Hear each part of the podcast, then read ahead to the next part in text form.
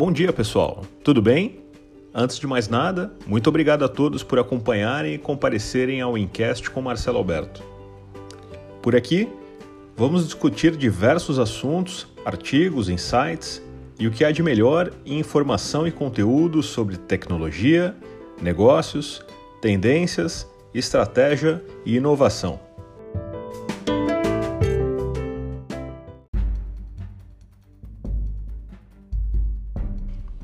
Vamos iniciar o dia de hoje falando sobre a máxima tríplice da produtividade.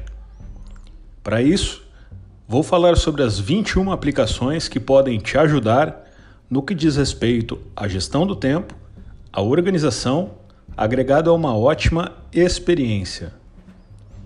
Para quem me conhece, sabe que eu sou um eterno apaixonado por essas máximas. Por anos busquei e ainda busco alternativas de soluções para resolver de forma mais simples os nossos problemas do cotidiano.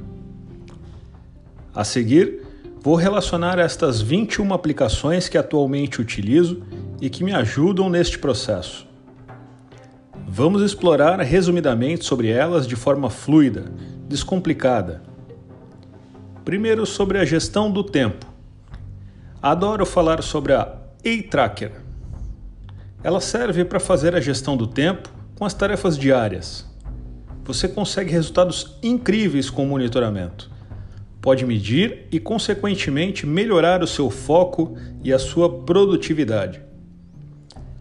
Sobre gestão de projetos, até pouco tempo atrás, só se falava em Microsoft Project ou no máximo Primavera. Nos últimos tempos tenho gostado da ascensão de novas soluções. E aqui vou citar duas para vocês. Monday.com é uma ferramenta clean, bonita, atraente e muito fácil de se utilizar. E mais recentemente, tenho também utilizado o ClickUp. Em algumas ocasiões, vale a pena conhecer ambas. O Sandbox é uma ferramenta fantástica para quem precisa manter a sanidade mental em relação ao alto volume de e-mails. Vale demais conhecer, pois ela filtra, segmenta e organiza de forma simples o volume de e-mails que você recebe. Para a gestão de arquivos, temos algumas soluções no mercado, mas como sou um amante da Google, fico com o Google Drive. E neste caso, vale citar também o InSync, ele faz a sincronização de forma mais eficiente, proporcionando sincronizar apenas os arquivos ou subpastas específicos que se deseja. Para fotos, temos o Google Fotos, que não cobra absolutamente nada, e você ainda consegue fazer triagens de pessoas, lugares e objetos. Para quem quer conhecer uma alternativa, vale conhecer o Flickr. Também é uma ótima ferramenta. Para quem precisa de gestão de informações completa e consolidada, vale utilizar o Elefantinho. Para quem ainda não conhece, o amigo Evernote. Ele proporciona você ordenar as informações através de cadernos e pilhas. Possui diversos templates, é compatível com as canetas e tablets. Para quem trabalha com a Apple, por exemplo, pode utilizar a Apple Pencil mas quem não tem a caneta pode inclusive utilizar o próprio dedo para a escrita. É realmente uma experiência fantástica. Uma solução muito mais simplificada ao Evernote é o Google Keep. Ela também possibilita pequenas anotações.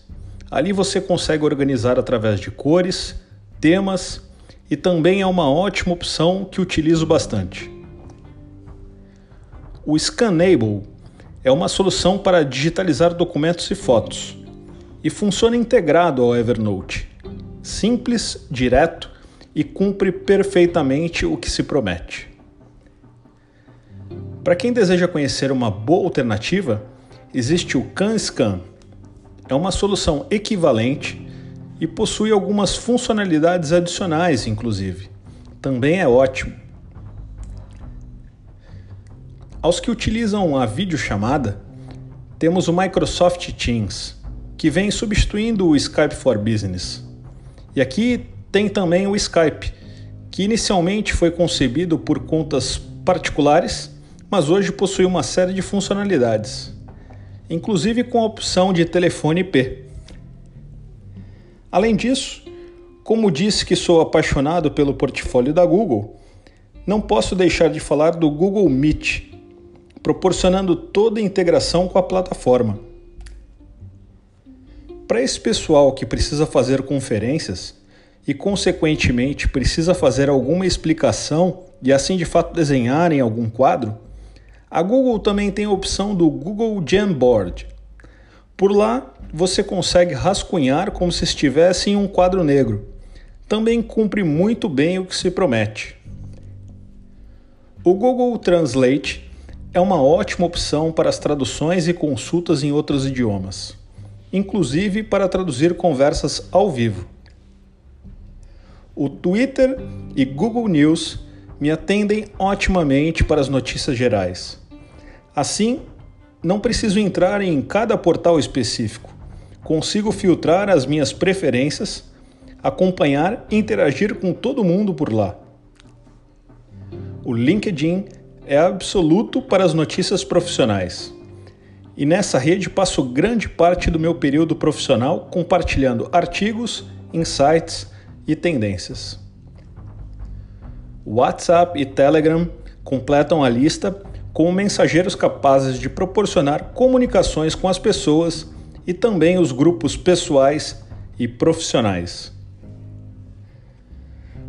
Passamos aqui pelas 21 aplicações que mais me apoiam com a máxima tríplice da produtividade. Mas não posso deixar de comentar sobre a visão sobre processos.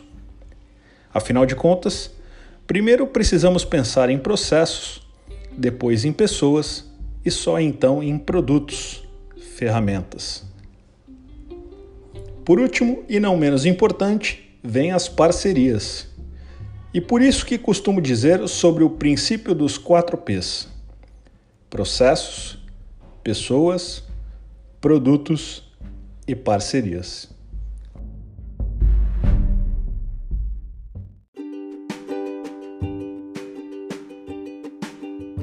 Eu gostaria muito de te ouvir. Deixe um comentário lá no LinkedIn ou no Twitter linkedin.com barra in barra Marcelo Alberto ou twitter.com barra malberto1608. Será realmente um prazer poder te ajudar.